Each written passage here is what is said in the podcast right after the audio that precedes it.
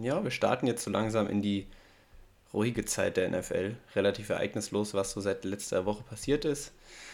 Lieber Mo, wie geht es dir so in dieser Phase jetzt, wo es dann abklingt, wo man sich ja noch nicht richtig auf die neue Saison jetzt, also klar, man freut sich, aber sie ist jetzt noch in weiter Ferne, aber es steht jetzt erstmal nichts Größeres an, was die NFL angeht. Also es ist schon recht, ja, ein bisschen traurig, ein bisschen langweilig.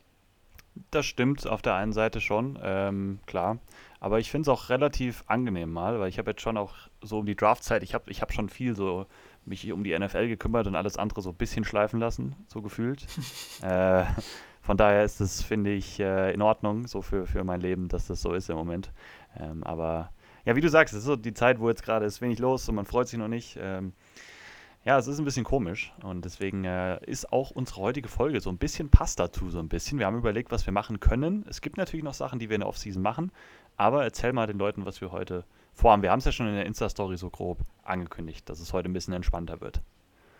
Ja, also wir haben so die eine oder andere Frage. Ähm, ja, wir haben nach Fragen, die euch interessieren, gefragt. Die eine oder andere auch bekommen. Und ja, gehen jetzt einfach durch diese Folge relativ entspannt durch, auch ohne großes, ja, müssen.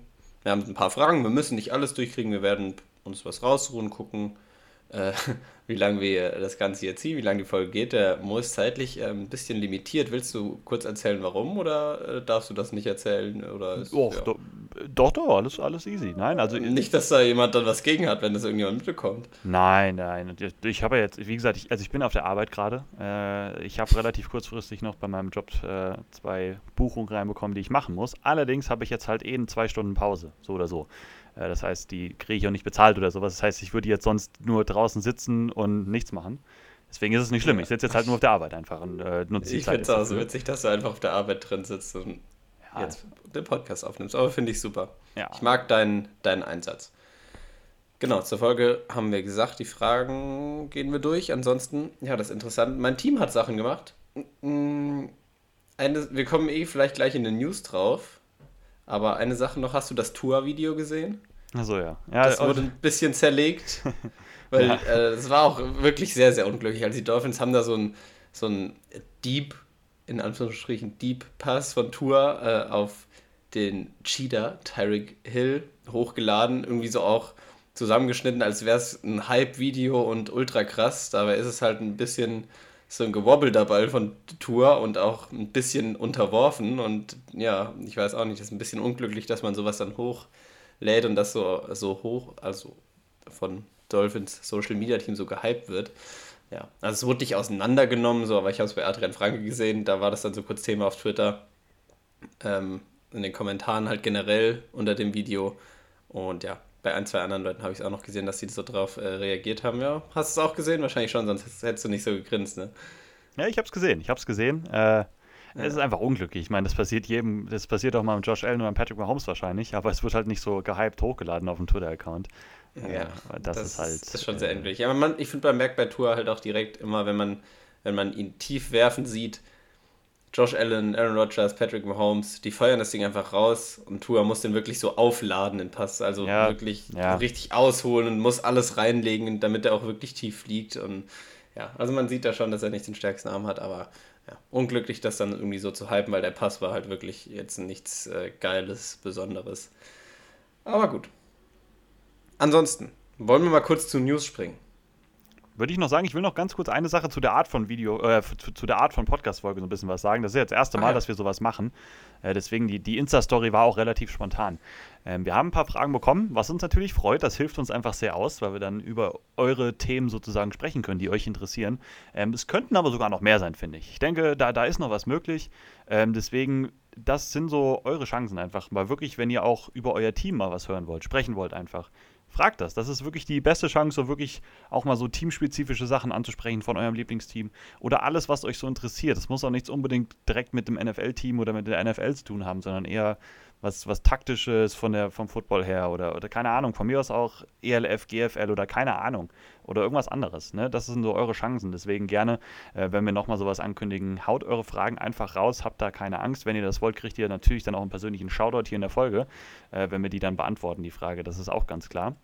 Ähm, nur nochmal dazu, das habe ich so gedacht, das, das würde ich gerne mal raushauen, äh, dass ihr da in der genau. Zukunft einfach Bescheid wisst. Yes. Jetzt kommen wir mal zu den News und äh, hören uns Wollen mal wir den dann Trailer jetzt an. in. Ja, ich denke auch. Der NFL Newsflash. Presented by Mo. So, okay. Ähm, ich habe letzte Woche war nicht so mein News-Tag. Da habe ich ja doch einige Sachen so ein bisschen vergessen. Da war die Sache mit äh, dem Honey Badger, die ich vergessen hatte. Die habe ich dann ganz am Ende irgendwann in der Folge mal, ist mir das dann eingefallen, äh, dass der bei den Saints unterschrieben hat. Auch, das war auch schon letzte Woche draußen. Die News, die ich jetzt raushaue, ist, dass DeAndre Hopkins die ersten sechs Spiele äh, der neuen NFL-Saison nicht spielen wird. Der ist gesperrt worden von der NFL, weil er gegen die ja, Enhancing Drug Policy äh, äh, äh, verstoßen hat. Also ja, in dem Falle so Doping, würde ich das so im, im Deutschen ja übersetzen, ne? Dopingregeln der NFL, hat also eine Substanz, äh, ja, Intus gehabt, die eben verboten ist. Ähm, sehr bitter auf jeden Fall für die Cardinals. Er hat auch direkt danach so ein Statement rausgehauen, dass er da beteuert, dass er davon nichts wusste oder dass er nichts genommen hat, wissentlich, was da irgendwie was, was verboten ist oder so. Ähm, aber dann kam eben auch noch, oder macht vielleicht noch ein bisschen mehr Sinn, die Aktion der Cardinals beim Draft, dass sie da für Marquise äh, Brown getradet haben, weil sie da wohl schon wussten, dass eben die Andre Hopkins nicht zur Verfügung stehen wird in den ersten sechs Spielen. Ja. ja.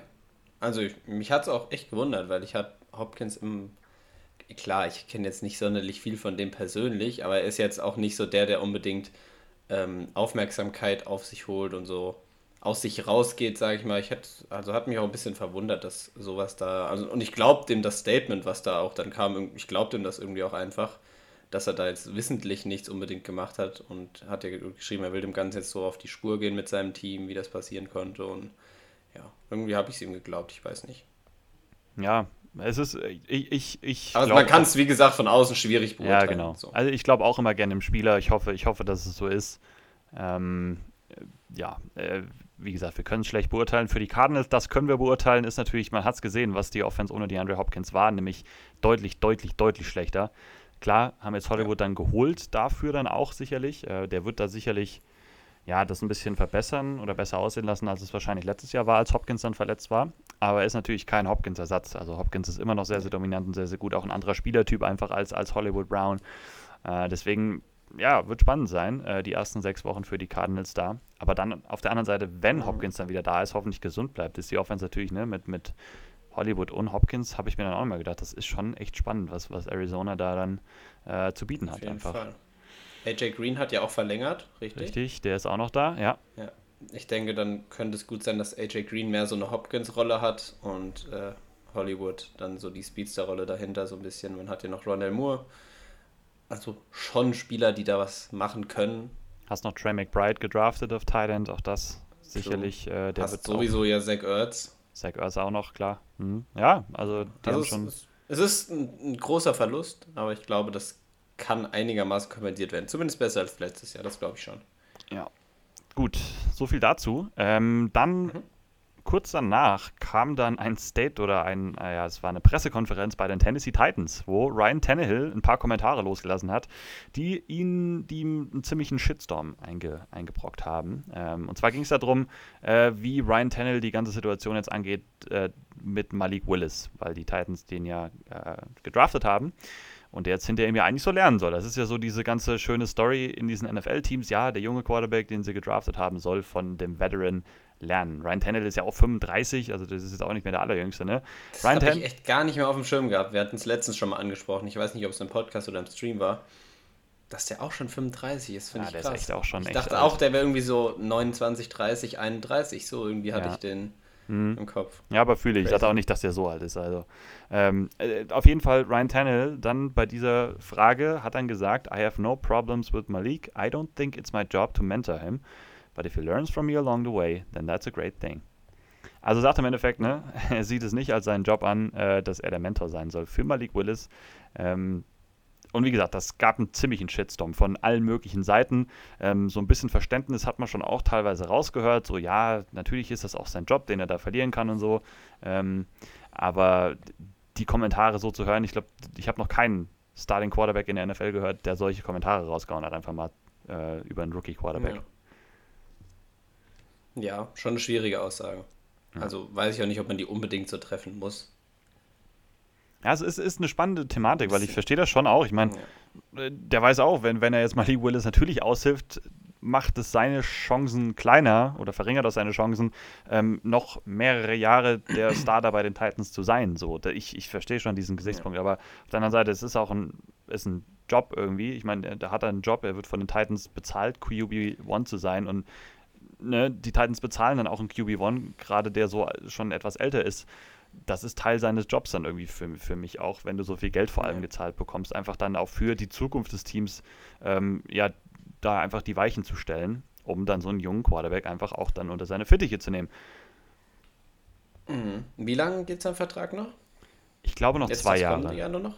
Noch zwei Jahre sogar, okay. Ja, dann ist so die Frage, wie das Ganze. Hm. Ja, ja Malik Willis übernimmt dieses Jahr Tannehill, dann übernimmt Malik Willis, Tour hat gefällt, Tannehill zurück zu den Dolphins. Mm, oh, mm. Halte ich alles für nicht so ganz ausgeschlossen, muss ich dir sagen. Ich, ich kam mir gerade so im Kopf, so ganz dumm ist das sogar gar nicht irgendwie gedacht, finde ich. Aber ich, ja. Halt, nee, ich wünsche es mir natürlich nicht, weil ich möchte, dass Tour gut spielt. Wobei ich jetzt schon eine, kurz wieder weg vom eigentlichen Thema, ähm, was man ja auch gelesen hat, ich, Adrian Frankes Einschätzung dazu finde, ich finde die eigentlich so passend, dass er immer noch ähm, Tour wie so ein Garoppolo sieht. Ähm, dass die Zahlen einfach ordentlich aussehen werden, zumindest besser als die letzten Jahre jetzt nach der Saison wahrscheinlich, durch Yards after Catch und so weiter mit Hill und Waddle. Und dann wird es halt eine riesen Diskussion dann geben am Ende des nächsten Jahres, ob wirklich das Ganze, ob es jetzt eine richtig gute Saison war, weil die Stats halt gut aussehen und dann werden so die die Seiten aufeinandertreffen, die die Tour da supporten wegen guten Stats und er hat auch gut gespielt und die halt ein bisschen darüber hinausschauen und wirklich sich das Spiel angucken und sich fragen, ja, kann der, ist der halt wirklich so ein Elite-Quarterback? Oh, das wird sehr, sehr spannend. Ich glaube, da werden wir noch viel drüber diskutieren in der kommenden Saison. Nach jedem Spiel wahrscheinlich. Auf jeden Fall. Da, das sehe ich ganz genauso. Äh, ist definitiv einfach sehr, sehr spannend. Ähm, ja, du weißt ja, wie ich dazu stehe. Ähm, aber wir, wir werden sehen. Ich hoffe, ich hoffe ja, dass das, dass das auch funktioniert, einfach auch für die Dolphins, für die Dolphins-Fans. Ähm, genau, so viel dazu. Eigentlich schon fast die letzte Sache, vielleicht noch, weil ein Spieler ist gecuttet worden, der ja doch ziemlich noch Qualität hat, der jetzt auf dem Free Agent Markt nochmal dann unterwegs ist, nämlich James Bradbury, Cornerback von den Giants, mhm. wurde entlassen, hatte sich die letzten Wochen angedeutet, sie haben wohl nach einem Trade-Partner gesucht. Das hat aber aus verschiedensten Gründen jeweils nicht geklappt. Jetzt haben sie ihn ihm released und James Bradbury kann sich sein Team frei aussuchen. Einmal vielleicht einfach nur eine kurze Prediction, äh, wo er landen wird. Eagles, maybe? Eagles habe ich auf jeden Fall auch schon viel gelesen. Ich habe auch Washington tatsächlich viel gelesen, hat die Connection zu äh, Rivera, hat ja bei dem mit unter dem, oder Rivera hat ihn gedraftet bei Carolina. Ja. ja. Schauen wir mal, wo Bradbury hingeht. Sicherlich aber auch für die Giants dann schon ein Verlust auf jeden Fall im Defensive Backfield. Hat gut gespielt, er hat halt einfach so einen riesen Vertrag jetzt gehabt, einen ziemlich, oder einen sehr, sehr hohen Cap-Hit einfach, weswegen er jetzt nicht mehr äh, gehalten wurde. Es lag jetzt weniger daran, dass er irgendwie schlecht gespielt hat. Und auch einer der wenigen, der ziemlich gesund geblieben ist bei den Giants letztes Jahr, muss man auch dazu noch sagen. Ja. Mal Zu schauen. den Dolphins ganz kurz noch. Haben mhm. wir eben, habe ich ja so ein bisschen äh, hingesearched. Gab es ja auch eine News. Der dritte Running Back dieser Offseason wurde dazu geaddet. Und zwar ist der Sony Michel jetzt auch ein Dolphin. Ja. Also nichts groß, was ich jetzt dazu sagen wollte. Ich bin mal gespannt. Also an sich als Running Back würde ich sagen, solider bis guter. Also jemand, den man gebrauchen kann auf jeden Fall. Du hast halt Edmonds noch, du hast Mostert, hast jetzt den dritten Running Back da, die alle von der Qualität her Snaps sehen sollten. Ich bin gespannt, wie das Ganze so, so weitergehen wird, wie das ausgehen wird, wie es in der Saison dann aussehen wird, wenn wirklich alle so bis dahin halt dann da sind, fit sind. Interessant. Ja, auf jeden Fall. Also äh, ich mag die Moves auf jeden Fall im Backfield von den Dolphins insgesamt. Also das, das muss man auf jeden Fall sagen. Äh, da bin ich sehr gespannt. Ein Jahr 2,1 Millionen ist der Vertrag. So. Alles gut. Ja, die Dolphins. Schauen wir mal. Ja, da kommen wir auch nochmal so grob so ein bisschen vielleicht bei den äh, Fragen hier so ein bisschen drauf, auch auf die Dolphins so ein bisschen, was, da, was wir so ah, erwarten können, je nachdem, so vielleicht so ein bisschen. Ähm, aber ich würde sagen, äh, das war's zu meinen News, die ich so äh, raushauen wollte. Ähm, wir hören uns einmal unseren Trailer an und dann geht's ins QA rein. Washington meets Miami. Der NFL-Fan-Podcast mit Moritz und Colin. So. Soll ich mal die erste Frage einfach mal vorlesen und dann kannst du Ja, mal, leit das Ganze doch mal ein. Ich leite das Ganze mal ein. Die erste Frage, schau dort erstmal, wer die Frage gestellt hat. Da waren nämlich einige Fragen von dabei. Sage ich jetzt einmal, Luki Lukas ich starte einfach mal Lukas 7 und ich hoffe, das ist okay für dich. Danke für die Fragen, die du gestellt hast. Waren sehr, sehr gute Fragen, habe ich ihm schon auch persönlich ge geschrieben oder gesagt gehabt. Ähm, die erste Frage von ihm war: Welcher Rookie, und da geht es einmal um die Offense und die Defense, wird am ehesten überraschen, slash enttäuschen? Das heißt, jeweils eine Offense, eine Defense nennen, einmal eine Überraschung, einmal eine Enttäuschung, was wir so erwarten. Colin, deine Picks. Ja, das ist schwierig jetzt, aus allen da was rauszupicken. Vor allem, ich habe mir jetzt, ich habe die Fragen heute gelesen, als ich äh, durch die Station der Klinik gelaufen bin, habe ich so gesehen, was du mir geschickt hast, habe mir jetzt dann nichts Spezielles noch rausgeschrieben oder so. Prinzipiell kann man dazu ja sagen, das größte Potenzial zu enttäuschen haben natürlich, also umso höher der Pick ist, würde ich sagen, umso mhm. höher ist die Wahrscheinlichkeit, dass er wirklich auch enttäuscht, weil man viel höhere Erwartungen hat und überraschen vielleicht dann eher die aus den späteren Runden, weil man es von denen nicht so erwartet. Ich finde für die Defense, für mich, weil ich ja auch jetzt nicht der überzeugteste von ihm war, vom Nummer 1 Pick direkt, äh, ist jemand, der schon Potenzial hat, ein bisschen dann unter den Erwartungen zu fliegen. Ich meine, man hat vielleicht auch noch nicht direkt die großen Erwartungen von Trayvon Walker, weil, ey, weil ja auch ja, jeder weiß, glaube ich, dass er noch ein bisschen roher ist als ein Hutchinson zum Beispiel. Aber das wäre so der erste Kandidat für die Defense vielleicht als obvious Choice hier für die Frage, dass Trayvon Walker für die Defense vielleicht einer wäre, der enttäuschen könnte als Nummer 1 Pick. Weil ich von einem Nummer 1 Pick eben ja, direkt Impact erwarte, eigentlich. Ja, äh, habe ich mir auch aufgeschrieben. Ich habe mir jeweils so zwei aufgeschrieben, damit ich da so ein bisschen äh, Möglichkeiten habe, noch zu reagieren. Ähm, ja, ich, ich habe halt jetzt hier noch einen stehen, ich habe Thibodeau da stehen, aber das hat halt auch einfach damit mhm. zu tun, dass ich bei ihm einfach, wie gesagt, nicht so hoch war und bei der Evaluation so ein bisschen Probleme hatte. Und ich glaube, also dass der das halt, ist einer, einer, der enttäuscht für dich. Das ist einer, der für mich eher enttäuschen könnte, weil ich glaube halt, dass der mit so einem Hype da ankommt, sowohl von Analystenseite her bei vielen, als auch einfach in dieser ganzen New York Bubble einfach so. Ich habe das Gefühl, seit der oder wo der so auf die Bühne kam und alle waren hyped und jetzt kommt Thibodeau und, und zerstört. Ich glaube halt, dass der noch ein bisschen roher ist, als es viele denken. Und ich glaube, dass der so ein Jahr wird, der wird, der wird, glaube ich, schon seine Zahlen auflegen. Der wird so vielleicht so 6, 7, 8 Sacks oder sowas machen. Aber ich habe fast das mhm. Gefühl, dass New York-Fans so ein bisschen schon dafür gehen, dass, dass das ist direkt der beste Pass-Rusher der NFC und legt direkt zweistellige Sacks auf. Ich glaube, der wird so ein bisschen eventuell einfach da drunter bleiben. Ähm, ich, weil, ne, ist dann schon sehr hoch auch gepickt worden. So, ich habe, also ich mach's mir, ich finde das, ich habe überlegt, wen ich da sonst noch nehmen kann, aber ich von den Defensive-Spielern in der ersten Runde war das für mich so ein bisschen der, der, wo ich so die meisten Sorgen einfach mit hatte. Ich habe noch äh, Kaye Elam überlegt bei den Bills, mhm. aber weiß ich nicht, ich finde Elam einfach bei den Bills auch einen guten Fit und ich glaube, der, der wird gut gecoacht werden. Ich glaube, der kann hinter, der da auch hat Davis White dann hoffentlich gesund vor sich und so, muss dann nicht direkt so die Nummer 1 Rolle übernehmen. Deswegen, ich bin immer wieder, also ich, Trayvon Walker wäre auch mein erster Pick übrigens gewesen. Das wäre so der, auch das ist relativ einfach so zu sagen. Ich denke, da werden viele so mitgehen. Zweiter Pick wäre so für mich so ein bisschen Thibodeau. Äh, wie gesagt, nicht, weil ich nicht glaube, dass er ganz schlecht sein wird, aber dass er vielleicht nicht ganz diesem Hype gerecht wird, den er so um sich herum hat. Off offensive Enttäuschung? Mm, offensive Enttäuschung. Schon mal schwierig. Ich glaube nicht, dass Kenny Pickett enttäuschen wird. Ich glaube vor allem in der ersten Saison wird er relativ stabil oder okay aussehen zumindest. Nicht, dass er groß enttäuscht. Da ist ja eher das Problem die Entwicklung, die danach kommt. Frage ganz kurz Zumindest zu Kenny Pickett, nochmal, weil du es jetzt gerade ja. angesprochen hast. Wäre das aber, ich meine, wir haben ja darüber diskutiert, was ist, wenn er es nicht schafft, sich gegen Trubisky durchzusetzen? Das kann man nicht dann sagen, kann man nicht dann schon sagen, dann das halten wir beide für nicht ganz unrealistisch und ne, deswegen ja, habe ich den auch hier mit drinne stehen so als Möglichkeit. Ja. Wollte ich nur noch mal so. Ne? Okay, ja, okay. Aber ich glaube, den würde ich jetzt nicht als ersten Spieler wählen. Jetzt muss ich halt nochmal die Picks durchgehen. Also wenn du schon einen hast, ob wir es dann, oder einen klar hast, den du jetzt nennen würdest, kannst du auch gerne schon, lasse ich dir gerne den Vortritt. Und ich gehe nochmal so vor allem die erste Runde durch. Ich habe Traylon Burks.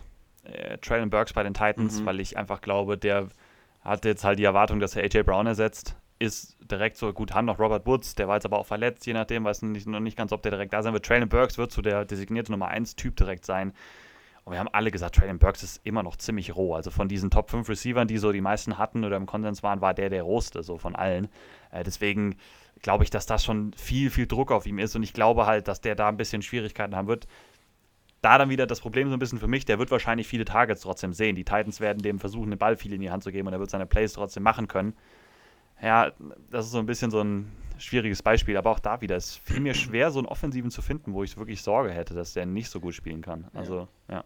Also, was wäre mir jetzt spontan für, die, für den Pick einfach, für Pick, jetzt bin ich gerade gar nicht sicher, 17?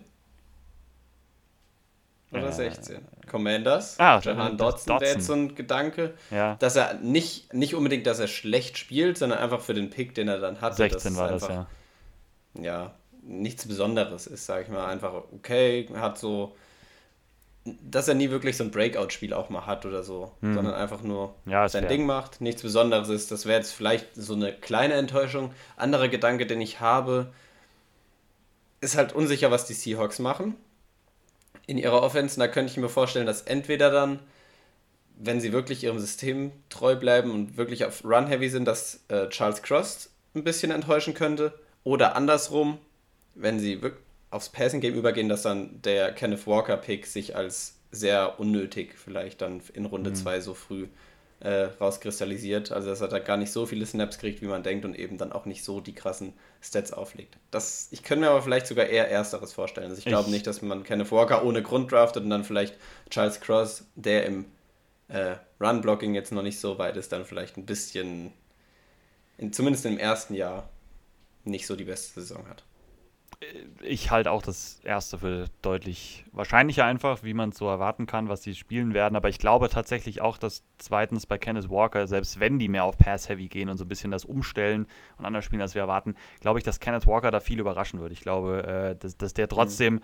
relativ schnell Chris Carson ablösen wird, tatsächlich bei denen und dann selbst als Passcatcher zumindest solide da sein wird. Das ist so. Deswegen, Charles Cross habe ich auch überlegt. Finde ich auf absolut logisch, den da auch irgendwie zu nennen, auch wenn ich es nicht hoffe für die Seahawks-Fans ja. natürlich. Du hast ja gerade schon gesagt, dass äh, Kenneth Walker vielleicht einer ist, der überraschen kann. Kann man auch schon mal mit. Ich würde es jetzt nicht als, ich meine, dass er der beste Runner ist, so reine Runner, jetzt so nach dem von den Rookies, das weiß man ja schon, deswegen wäre es vielleicht jetzt keine krasse Überraschung, wenn er das auch wirklich in die NFL mitbringt und eine gute Rookie-Saison spielt. Deswegen, aber es ist jemand, den man dann auf jeden Fall, ja, der eine gute Saison haben könnte. Ich würde ihn jetzt aber nicht als offensive Überraschung dann einfach mitnehmen. Ich kann es mir aber gut vorstellen. Wäre auch so einer, den man vielleicht mit nennen könnte als Überraschung würde ich vielleicht eher in die späteren Runden nochmal mit reingehen. Mhm. Fangen wir Offense oder Defense dann an, wenn wir Richtung Überraschung da jetzt eher gehen? Eben haben wir Defense angefangen.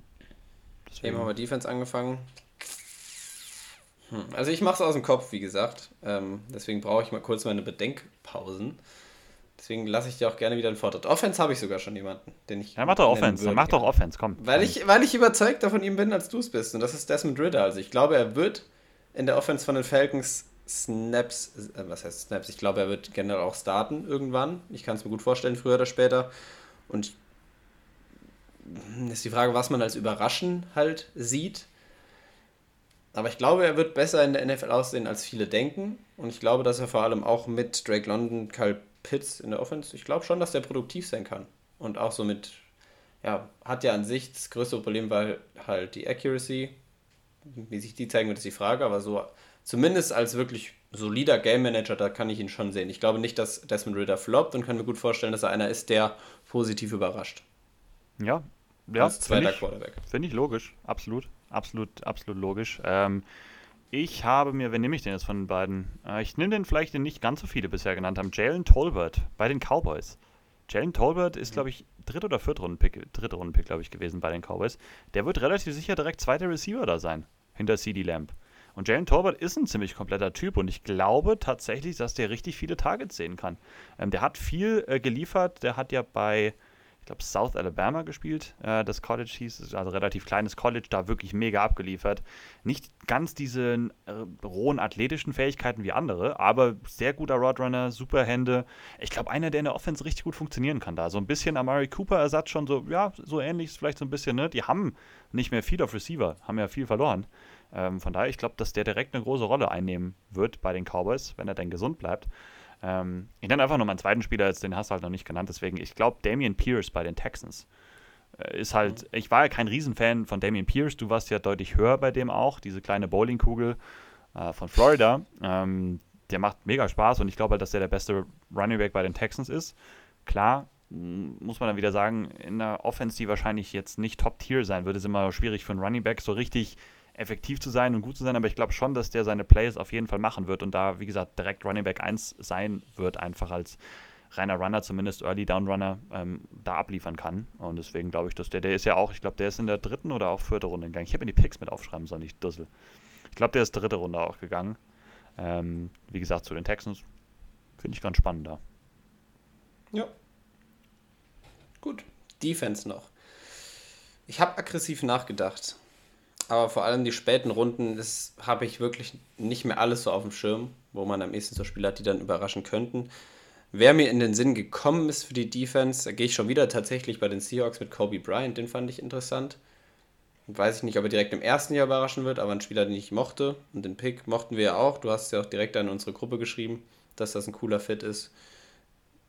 Eventuell dann Kobe Bryant würde ich rausnehmen. Ansonsten fallen mir jetzt in den späten Runden, wenn man wirklich so ab 4, 5, 6, 7 vielleicht geht, pff, wüsste ich jetzt gerade aus dem Kopf niemand, der sonst doch groß überrascht. Ja.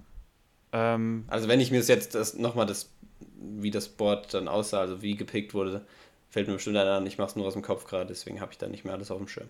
Ja, auf jeden Fall. Finde ich aber auch gut. Ich hatte auch noch einen Cornerback, das wäre jetzt äh, Jalen Armour Davis gewesen bei den Ravens. Habe ich schon ein paar Mal jetzt auch drüber gesprochen. Finde ich gut in der vierten Runde. Ich habe einen von den Dolphins tatsächlich. Einen der wenigen Picks. Channing Tindall. Channing Tindall, Channing Tindall finde ja, ich unglaublich ich auch spannend. Mit reinnehmen, aber ja? Alles gut. Also ich finde so, zumindest, ich fand es schwierig, ihn als Überraschen, äh, als Überraschung so mitzunehmen. Vielleicht im, wenn man die NFL so als, ja, Dolphins neutral, sag ich mal. Also nicht die Dolphins generell sich so anguckt, was man halt, wenn man Dolphins viel verfolgt, schon hört. Ich glaube, da gehen wirklich die Fans schon auch ein bisschen davon aus, dass er gut liefern wird. Deswegen vielleicht dann auch nicht unbedingt überraschend, wenn er auch wirklich gut spielt, so für mich, weil ich da einfach schon viel mhm. zu gelesen habe, dass er wirklich sehr gut aussehen soll. Mhm. Aber auf jeden Fall kann jemand sein, den man dann nach der Saison denkt man sich vielleicht, okay, wo kam der jetzt her? A, Runde 4 zu den Dolphins, dass er da erstmal jetzt ein bisschen unterm Radar fliegt, aber dann wirklich äh, positiv überrascht. Das Finde ich, find ich fair. Ich glaube, dass er relativ schnell in der, in der 3-4 so Base-Defense neben Jerome Baker die zweite Inside-Linebacker-Spot ja. direkt übernehmen wird. Also ich glaube, da ist er einfach auch von den hohen athletischen Fähigkeiten, passt er einfach perfekt ins Profil da direkt rein. Besser als ein Elenton Roberts oder sowas, keine Ahnung. Also da ja. finde ich, klar, Tindall hat noch nicht so viel gespielt und nicht so viel gezeigt. Aber alleine durch das Potenzial, Sideline zu Sideline zu covern oder dann auch die aggressiven Blitzes mal zu spielen, die Stunts durch die Mitte oder so, glaube ich, dass der richtig Stats auflegen wird, richtig tackeln wird und neben Jerome Baker kann der, glaube ich, auch einfach ziemlich gut aussehen, weil Baker auch ziemlich underrated einfach da in Coverage dann auch zum Beispiel ist. Ja. So. Das war eine Überraschung. Haben wir schon viel Zeit drauf verschwendet. Lass mal die nächste Frage direkt Auf nehmen. Jeden Fall. Ähm, wel welcher Quarterback des letzten Drafts wird sein Breakout-Jahr haben? Das geht ja relativ schnell. Wer ist so dein Favorit das da drauf? Das ist bei mir auch tatsächlich relativ klar, wenn ich vor allem so diese Top 5 Quarterbacks, die man vor dem letzten Draft dann hatte, durchgeht. Mac Jones hatte ein gutes erstes Jahr. Sehe ich jetzt nicht, dass er eine krasse Steigerung nochmal hinlegt. Ich denke, der wird auf einem ähnlichen Level einfach spielen.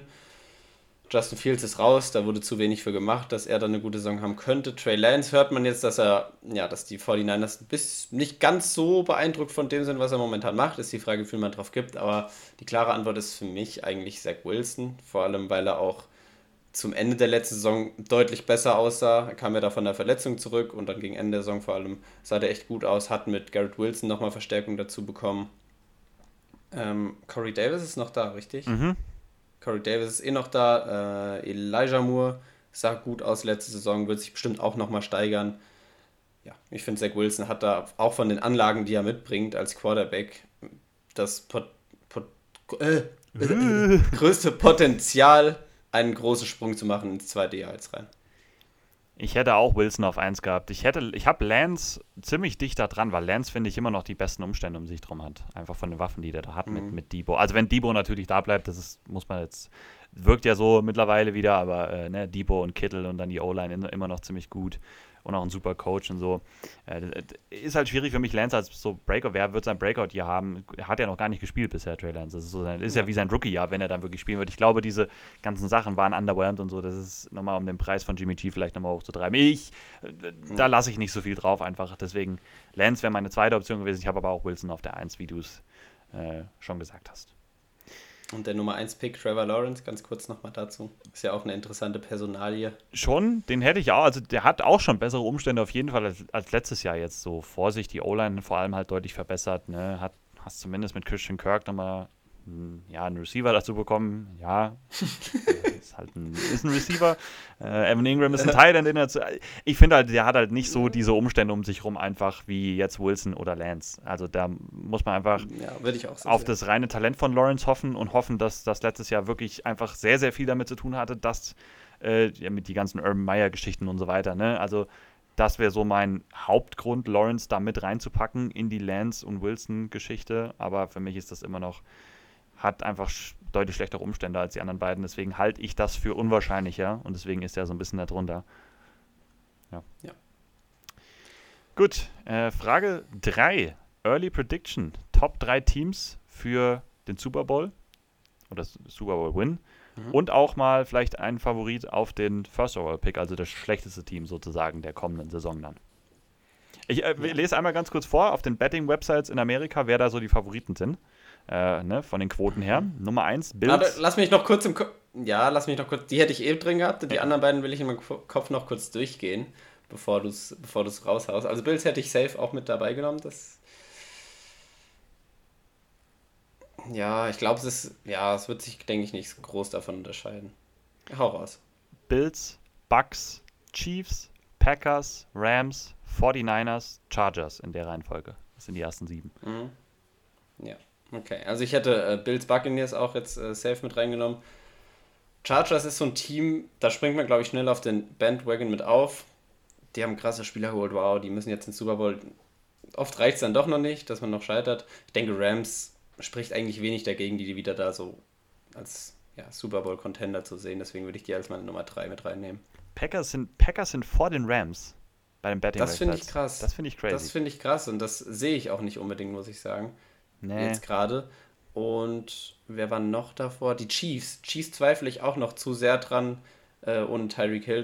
Das muss ich erst sehen. Das muss ja. ich erst sehen. Auch so Defense, das will ich erst sehen, wie die so in die Saison reingehen das, das stimmt. Ähm, ich habe Bills und Rams auch drin. Ich habe die Chargers mit reingenommen. Chargers sind für mich ja, das Nummer 3 okay. Team. Und äh, das ist anders okay. als.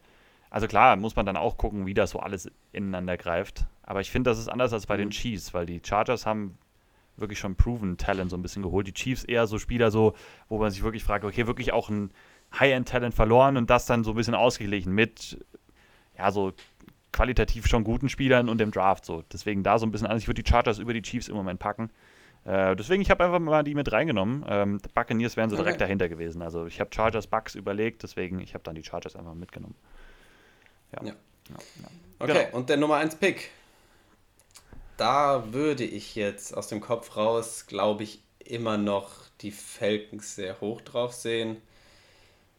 Sie haben sich verstärkt, aber man muss bedenken, Drake London ist immer noch ein Rookie das mit, also ja, der Draft macht dich jetzt nicht unbedingt dann zu einem deutlich besseren Team. Du bringst viel Talent mit rein, aber ich glaube, man darf den Draft auch nicht überbewerten, was so direkter Impact angeht. Das bringt dir nicht immer so viel. Ich glaube, die Falcons wären jetzt immer noch mein Favorit. Ich glaube, dass die Lions vom Rekord her zumindest wirklich ja, besser werden als letzte Saison und ich glaube auch deutlich eher in der Lage dazu sind, Spiele zu gewinnen mit den Umständen, die sie da haben, als die Falcons ja, ich nehme mal ein anderes Team. Falcons sind für mich auch einer der Top-Favoriten da drauf. Äh, ich ich glaube ich glaub irgendwie so ein bisschen an die Bears.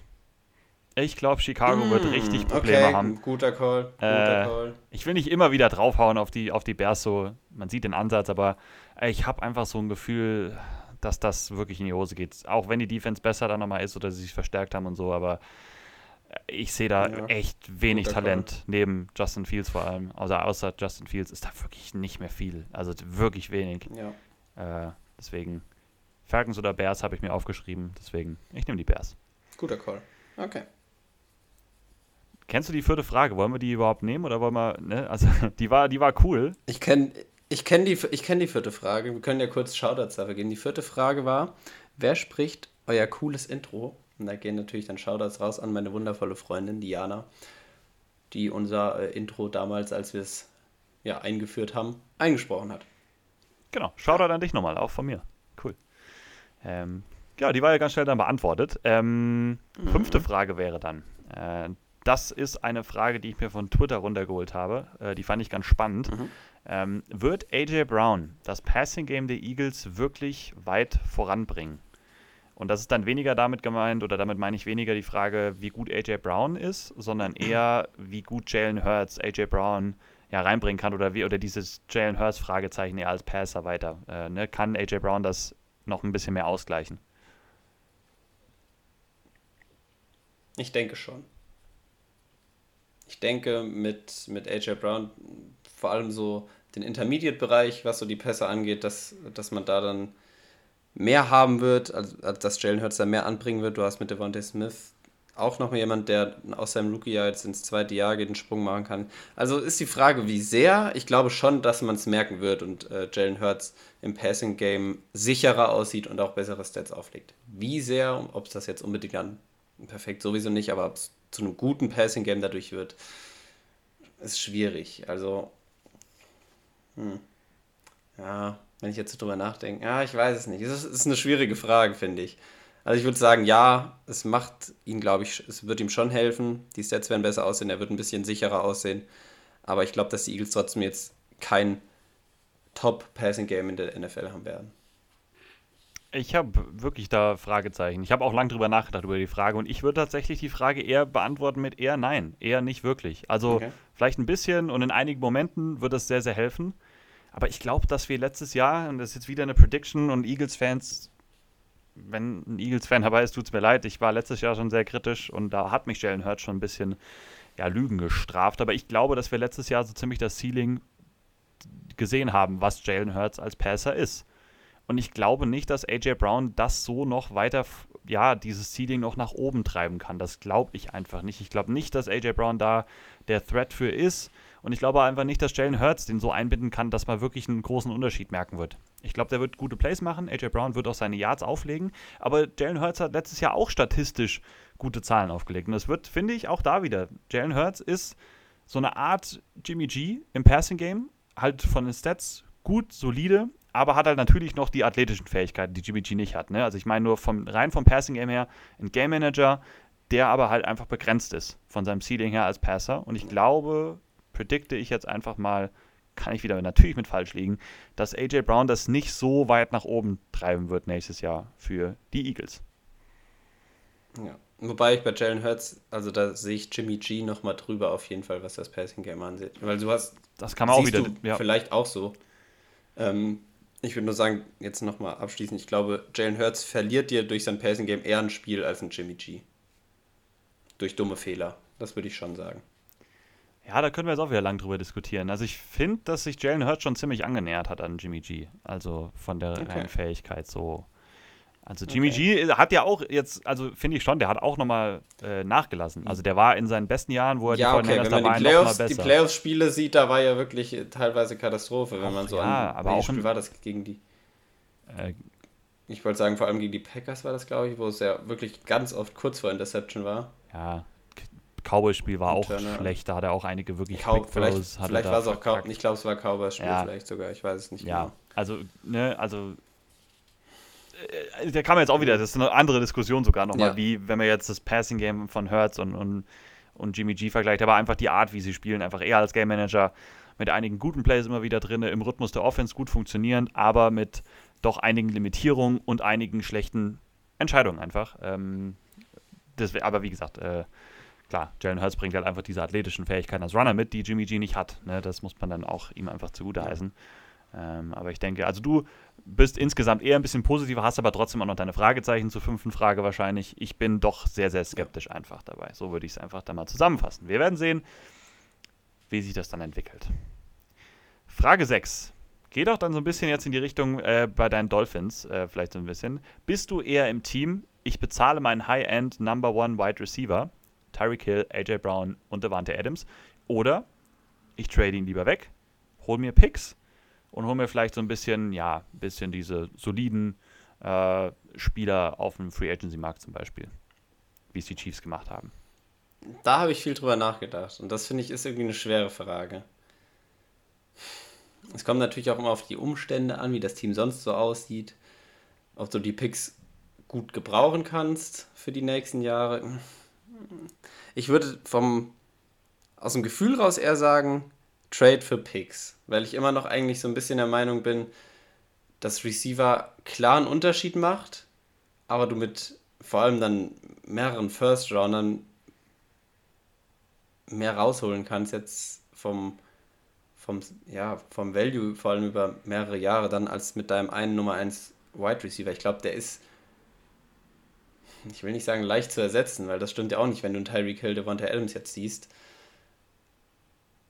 Aber ich sehe Receiver halt immer noch nicht vom Wert, vom Positionswert her so hoch, wie es jetzt halt ist, weil es scheint ja, also ist ja fast die Nummer, ist die Nummer 2 jetzt schon von, von der Bezahlung her hinter Quarterback, ja, ne?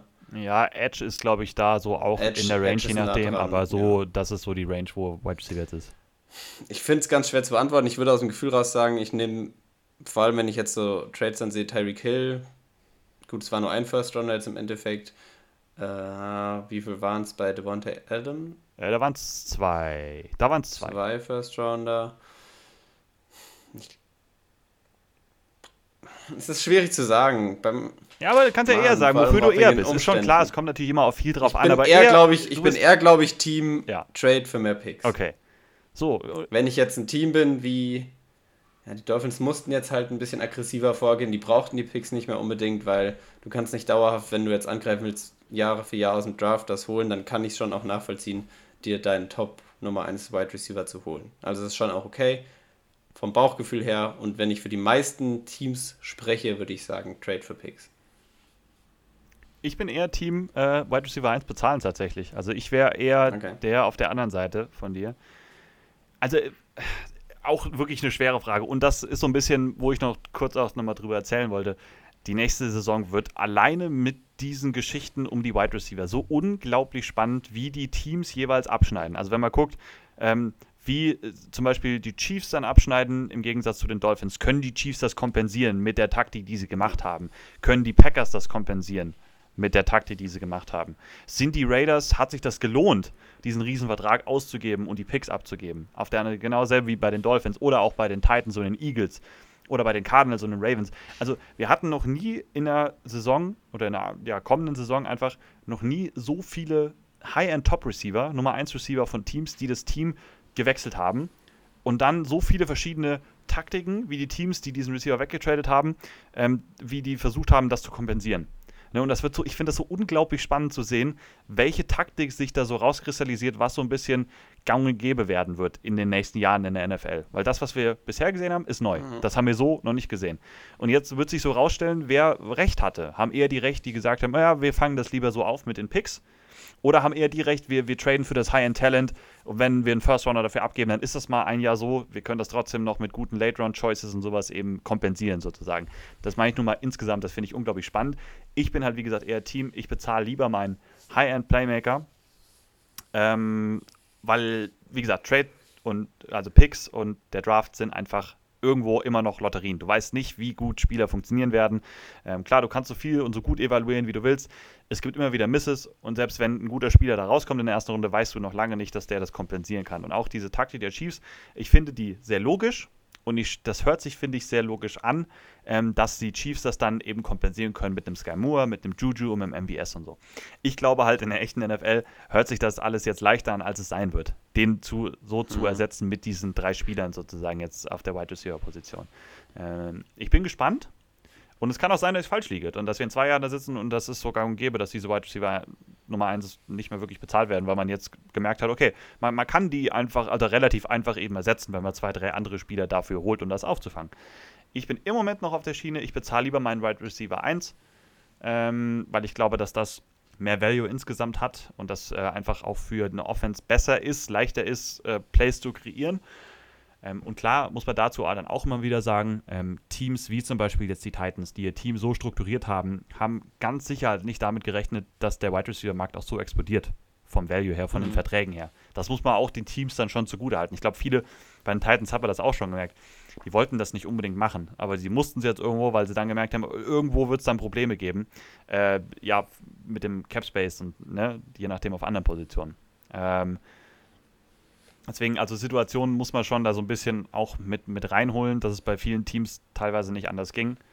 Ähm, ich finde es einfach unglaublich spannend, diese Sache mit Receivern und dem Value von dieser Receiver-Position und wie du das auffangen kannst oder was du in den nächsten Jahren am besten da machst auf der, auf der Position. Ja. ja, Gut, das war die sechste Frage, würde ich sagen. Äh, die siebte Frage, mhm. das ist auch schon unsere letzte Frage, die wir uns jetzt aufgeschrieben haben. Das finde ich passt doch von der Zeit her, denke ich, ganz gut. Ist auch ein bisschen ja. weiter ausgeholt und spielt da so ein bisschen rein. Wir stellen uns mal beide vor, Colin, dass wir ein NFL-GM sind.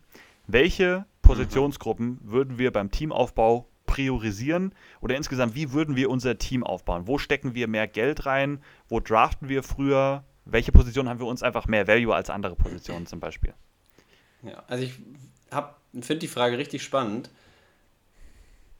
Wusste nur nicht so ganz, wie ich sie angehen soll. Soll ich jetzt wirklich Position für Position durchgehen, was ich zuerst hole? Oder also von welchem Ausgangspunkt gehen wir aus? Stehen wir vorm Draft? Stehen wir. Äh, an welchem Punkt sind wir? Haben wir gar keine Spieler jetzt im Team oder einfach nur, wie ich adressiere, dass das Team besser wird? Das, ich fand es schwierig, so ein bisschen anzugehen. Ja, soll ich, ich, willst du erstmal ein paar Sachen sagen oder soll ich mal so grob jetzt mal einfach mal reinwerfen, was ich jetzt so im Kopf habe gerade? Also ich habe mir, was ich mir aufgeschrieben habe, kann ich, also nicht, was ich aufgeschrieben habe, aber die Art, was ich mir, wie ich die Frage hätte beantworten wollen. Ich habe mir jetzt einfach so ein paar Positionsgruppen aufgeschrieben, wo ich sagen würde, da stecke ich meine Ressourcen rein. Sei es Draftpicks, sei, mhm. es, sei es Geld oder sowas. Also einfach so ein bisschen so ein Ranking der Positionsgruppen. Jetzt mal abgesehen von Quarterback natürlich, das ist ja relativ klar okay. so. Ich, wir können ja erstmal fragen, würdest du vom ganz grob mehr Geld in die Defense oder in die Offense? Also ich wäre jetzt erstmal bei der Offense, ja, ja, ja. klar, weil also man sieht ja, glaube ich, auch in vielen Teams, dass die Offense alleine die Spiele gewinnen kann und du so auch viel erreichen kannst. Ich glaube, die Chiefs sind so das beste Beispiel. Die Defense war jetzt nie, war auch gut oft, aber jetzt nie, dass man sagen könnte, die Defense gewinnt den, den Super Bowl oder bringt die ins Championship Games. War die Offense immer und die Defense ja, war halt gut genug, um da einfach mitzugehen. Aber die Offense hat ganz klar gewonnen für die. Deswegen würde ich auch erstmal sagen, ich investiere in die Offense. Vom Value her fliegt O-Line ja generell immer viel unterm Radar. Also ich glaube, der beste Quarterback hat es schwer, wenn er eine komplett löchrige O-Line hat und da durchgehend unter Druck steht. Ähm, deswegen vor allem, wenn ich dann mein Team so aufbaue, auch mal Richtung Draft vielleicht oder so und mir da meinen neuen Quarterback suche, würde ich dem versuchen, bestmögliche Umstände eben einfach zu geben. Vielleicht schon mal vorher durch Free Agency da den einen oder anderen Veteran, Tackle, Guard, Center da irgendwie zuschlagen, wenn ich weiß, okay, ich draft jetzt einen Quarterback und auch im Draft schon mal Unterstützung suchen in den ersten Runden. Wenn ich da jetzt Runde 1 meinen Quarterback nehme, dann in 2 vielleicht nochmal in die All-Line gehen oder in Runde 2 schon einen Receiver nehmen. Einfach so in der Hinsicht schon mal unterstützen. Und von. Ja, mach du mal weiter. Also du hast jetzt dann bestimmte Positionsgruppen noch gesagt, wo du mehr Geld reingibst als in andere. Wo ich mal, genau, wo, wo ich meine Ressourcen als allererstes reinstecke, sind offensive Playmakers. Man kann nicht genug offensive Playmakers äh, in der heutigen NFL haben. Und damit meine ich vor allem Receiver, von mir aus auch Thailands, nicht unbedingt Running Backs. Das sind wirklich meine Playmaker, in die ich Ressourcen investiere, sei es Geld, ja. sei es Draftpicks, auch früh. Ähm, wo das wäre das nächste, was ich jetzt noch gesagt hätte. Running Back ganz hinten anstellen. Genau. Kannst du dir im Draft in späten Runden jemanden holen, kannst dir einen, ja, einen NFL-erfahrenen Running Back irgendwie holen, für eher wenig Geld. Also das Running Back hätte ich da auch hinten angestellt. Ich bin ja immer ein Fan davon, einen Late Round Running Back zu, im Draft sich zu picken. Ja. Das mag ich gerne als Move. Ja, same, same auf jeden Fall. Tatsächlich die zweite Gruppe, die ich hier stehen habe, ähm, ist für mich die Defensive Line. Für mich die zweitwichtigste Position. Also klar, Quarterback ist natürlich die erste, ne? die habe ich jetzt ausgeschlossen, das ist klar. Also Quarterback, ja. offensive Playmakers, Defensive Line. Das sind die drei Gruppen für mich im Moment in der modernen NFL. Cornerback ist da schon dann immer noch so dicht dran, rutscht für mich aber ein bisschen raus. Für mich sind es die drei Gruppen, die den mit Abstand meisten Value im Moment haben, so wie die NFL sich entwickelt hat. Wenn du so eine dominante D-Line wie zum Beispiel die Rams dann im Super Bowl hast, kannst du einfach Gegner, klar, schwache O-Line der Bengals muss man schon auch mit reinrechnen. Ne? Kommt immer auf Spiel an, um die Umstände und so nicht zu genau nehmen. Aber so eine dominante D-Line, wirklich ein, zwei dominante Edge-Rusher, noch einen guten Pocket-Pusher durch die Mitte. Ich glaube, damit kannst du Spiele schon alleine, wenn du ein Team hast, super D-Line und drei wirklich Top-Playmaker, kannst du viele, viele Spiele in der NFL einfach gewinnen. Das sind für mich wirklich der, die zwei. Der Super Bowl das Jahr davor, der Super Bowl das Jahr davor, Buccaneers gegen Chiefs ist ja auch ein Beispiel dafür. Ja. Ich meine, klar, da war auch äh, geschwächt die Chiefs Online war da auch geschwächt. Aber trotzdem siehst du ja, dass du dann auch den besten, zweitbesten Quarterback, wie man es jetzt halt sieht, der NFL aus dem Spiel nehmen kannst. Beziehungsweise die beste Offense wahrscheinlich. Ja. Aus dem Spiel nehmen konntest. Und da kannst, Einfach durch deine D-Line. Und da kannst du dann auch wieder argumentieren, zum Beispiel bei den, bei den äh, Buccaneers, einfach, dass das die ganze Secondary, Cornerbacks und so weiter, nicht High-End war. Da sind keine riesigen Ressourcen ja. drin gewesen. Das sind gute Spieler, klar. Du brauchst schon gute Spieler natürlich auf allen Positionen, aber nicht diese High-End-Ressourcen äh, einfach da drin investiert äh, bei den Buccaneers. Ja. Bei den, gut, bei den Rams, klar, Jalen Ramsey, ja, so einen Shutdown-Cornerback finde ich absolut logisch. Cornerback kommt, wie gesagt, auch sehr weit oben auf der Value-Liste von Positionen, gerade diese Top-Corners. Aber du kannst auch dann mit vielen einfach, ne, High-End so Quality-Spielern einfach, die du nicht so hoch pickst, auch vielleicht im Draft später noch holst, kannst du da mega erfolgreich mit sein. Wenn du wirklich eine starke, in der Defense jetzt gesprochen, eine super dominante D-Line hast, kannst du das damit locker ausgleichen. Und ich finde es besser als das andere. Also viele, manche bauen ja ihr Team von, sagt man ja immer, von hinten nach vorne auf, also erst in die Secondary und dann in die D-Line. Ich würde es halt jetzt gerade in der Defense gesprochen halt auf jeden Fall andersrum machen, von vorne nach hinten aufbauen, ja. weil ich glaube, dass eine dominante D-Line mehr ausgleicht als eine dominante Secondary. So. Mhm. Ja, das, da würde ich mitgehen. Genau, zur O-Line wollte ich, habe ich mir vielleicht noch was aufgeschrieben für mich. Also hast du auch schon so angedeutet, eine Weakling-Position. Das heißt, da ist mir wichtig, keine riesen Ressourcen muss man da unbedingt reinstecken, aber du darfst halt keinen wirklichen totalen Schwachpunkt haben.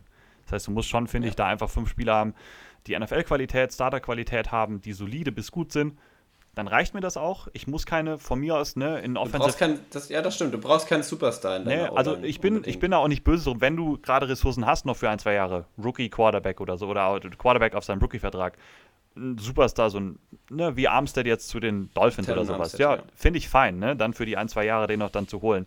Äh, das hilft. Tackles äh, immer noch wertvoll auf jeden Fall, klar. Das ist größer Quarterback-Schutz. Äh, finde ich logisch. Aber gerade so Interior, die Guards die Guard-Position im Football finde ich absolut jetzt wirklich fast, nicht, nicht ohne Value, aber wirklich wenig, wenig Value. Center dann nochmal so ein bisschen mhm. darüber. Also klar, erstmal ne, also Guard, Center, Tackle, so gerankt von unten nach oben. Ähm, aber wie gesagt, Weakling-Position, ich will da keine Schwachstelle drin haben, muss da aber nicht mega viel Geld oder Ressourcen reinstecken, weil ich glaube, in der modernen NFL, wie sie jetzt läuft, reicht es einfach, solide bis gute Spieler komplett durchgehend da zu haben. Genau. Ich finde aber Titan, du hast Titan vorhin noch als, ähm, wie hast du es genannt? Skill Position? Hast du Skill Position? Ja, gesagt? Playmaker. Ich habe offensive nee, Playmakers Playmaker. genannt. Genau. Würdest du Titan, also Titans zählst du damit zu? Ja, ich würde Titans also Ich glaube, das ist so ein bisschen so eine Frage. Wenn du, wenn du deinen Titan hast, sowas wie Kelsey oder Waller, dann ersetzt das ja so ein bisschen auch deinen Receiver. Ja. Und ich glaube, das meinst du nämlich. Also du würdest wahrscheinlich jetzt nicht äh, unbedingt in Draft, Free Agency, was auch mit Trades oder sowas, einen Superstar Tight unbedingt holen wollen, wenn du gute Receiver hast. Also ja. du meinst wahrscheinlich dann eher so diese Situation wie Kansas City, die zum Beispiel hat, oder die Raiders mit Waller. Oder Kittle bei den 49ers. Ja, ich, äh, das Thailand ist so ein bisschen auch so ein Ding, da würde ich jetzt auch halt, wie du gesagt hast, nie so einen richtig frühen Draftpick rein investieren. Machen ja auch Teams eigentlich sehr, sehr selten mittlerweile. Aber du kannst halt auch da Hawkinson wieder ist eine Position. Der letzte, ne? Hawkins, genau. Ähm, aber du kannst halt auch trotzdem da wieder. Nee, Pitts, Pitts, Pitts war der letzte. Pitts, ja klar. Ja. Fryermuth war auch in der ersten Runde auch noch. Selbe Draft. True. Ne, äh, ne, war der in der ersten Runde? War, ne, der war nicht in der ersten Runde. Najee war in der ersten Runde. Das war zweite Runde. Sorry, Steelers-Fans. War Quatsch. Aber ist ich, ja, ich, ich, ich glaube, also ich meine nur, dass ein, schon ein Tident, ein guter Tident, auch wenn ich keine großen, ich will nicht so riesen Ressourcen da rein investieren, was du gesagt hast, aber ich glaube schon, dass ein wirklich talentierter High-End-Tident einer Offense mega helfen kann, wirklich ein mega Playmaker sein kann und ein mhm. Difference Maker sein kann einfach. So, ja. Ist ein bisschen, die Frage zu beantworten ist ein bisschen schwierig, so auch in der Theorie. So, aber ich glaube, wir haben es ganz gut, so wo wir ein bisschen mehr Value drauf legen und wo wir ein bisschen weniger drauf gucken, glaube ich, ganz gut so beantwortet für euch da draußen, glaube ich. Ich glaube, das konnte man ganz gut nachvollziehen. Ja, ey, cool. Das waren unsere. Pause gleich rum. Ja, ist Hast du jetzt noch Zeit, irgendwas zu essen oder so? Ah, ich habe jetzt gar nichts dabei, deswegen ist alles easy. Ich muss auch nichts, ah, muss auch nichts essen. Alles, alles gut, aber ja, das war. Ich muss sagen, es sieht aus, als würdest du in irgendeinem Raum sitzen, der gerade renoviert wird. Ja, ist es wo die auch. Tapete abgerissen wird. Ist das auch so? Ja, der wird seit drei Jahren renoviert, aber ah, der soll mal so. Das ist so unser, unser Spieler. Sieht, sieht irgendwie ein bisschen nach Bauruine aus. Ja, es sieht no ein bisschen, front an ja. deinen Arbeitgeber. Nee, es gibt auch, es gibt auch schöne Räume hier. Das ist so der hässlichste. Aber okay. hier habe ich, glaube ich, wirklich von. Äh, der Akustik her, glaube ich, äh, eine gute Qualität. Hier ist schön so viel, ziemlich so abgedeckt, so äh, sind viele Decken hier drin Auf und alles so. geachtet. Es, äh, es ist High-End hier. Aber das ist jetzt nicht der Raum, wo du an deinen Monitoren sitzt und doch, doch. Äh, den Jungs dazu. Doch, das ist der. Das ist dein Arbeitsplatz. Das ist mein Arbeitsplatz hier. Schön. Ja, so ist das. Ja, sieht richtig einladend aus. Ich finde, ich fand das jetzt eigentlich, ich meine, wie gesagt, ich habe die Pause jetzt wirklich gut genutzt. Das war jetzt hier 55 Minuten Das stimmt. ungefähr. Das passt mir einfach sehr, sehr gut in den Kram rein. Ähm, von daher, ja, sehr nice. Mir hat das Spaß gemacht. War cool, äh, die Fragen von euch zu beantworten. Ja, Äh, Ja, es wird nur auf jeden Fall jetzt für die nächsten Wochen wahrscheinlich echt äh, ein bisschen haarig, da immer wieder was Neues zu finden. Wir müssen Deswegen mal- vielleicht auch gerade nochmal der Aufruf an Zuschauer, vielleicht wolltest du das Gleiche sagen. Einfach irgendwas auch mal in die DMs leiten, ohne dass wir einen Fragen tun. Wenn ihr das irgendwie hört und habt irgendwas, was euch auf dem Herzen liegt, irgendeine Idee für eine Folge, schreibt es uns einfach. Ansonsten, Mo hatte, glaube ich, noch eine andere Idee, was er gerade sagen wollte.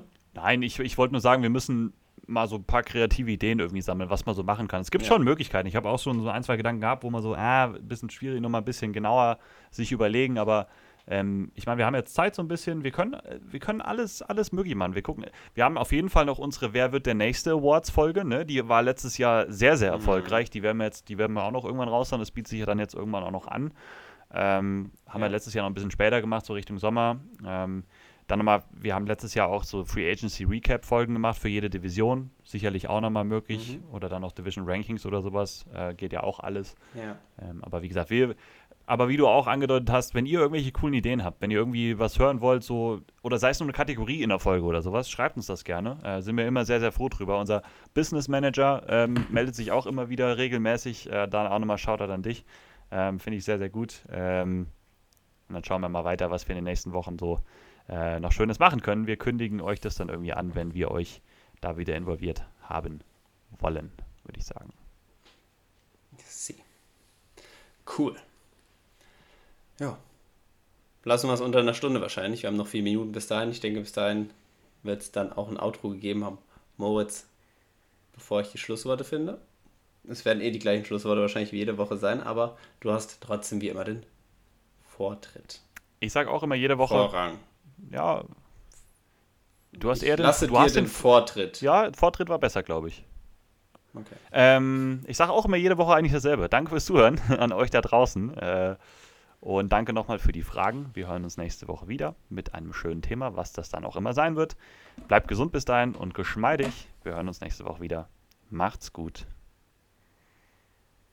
Ja, ich habe nichts zu ergänzen. Vielleicht hört man sich ja außerhalb der nächsten Folge dann nochmal in einem Stream oder so. Mal gucken, ob es nochmal irgendeinen Watchalong vielleicht gibt. Irgendwas. Auch ansonsten, worüber wir quatschen. Vielleicht kommen wir einfach nochmal live, wenn es zeitlich passt. Oder nur der Mo. Schauen wir mal. Ansonsten schließe ich mich an und sage abschließend noch, macht's gut. Haut rein. Und ciao.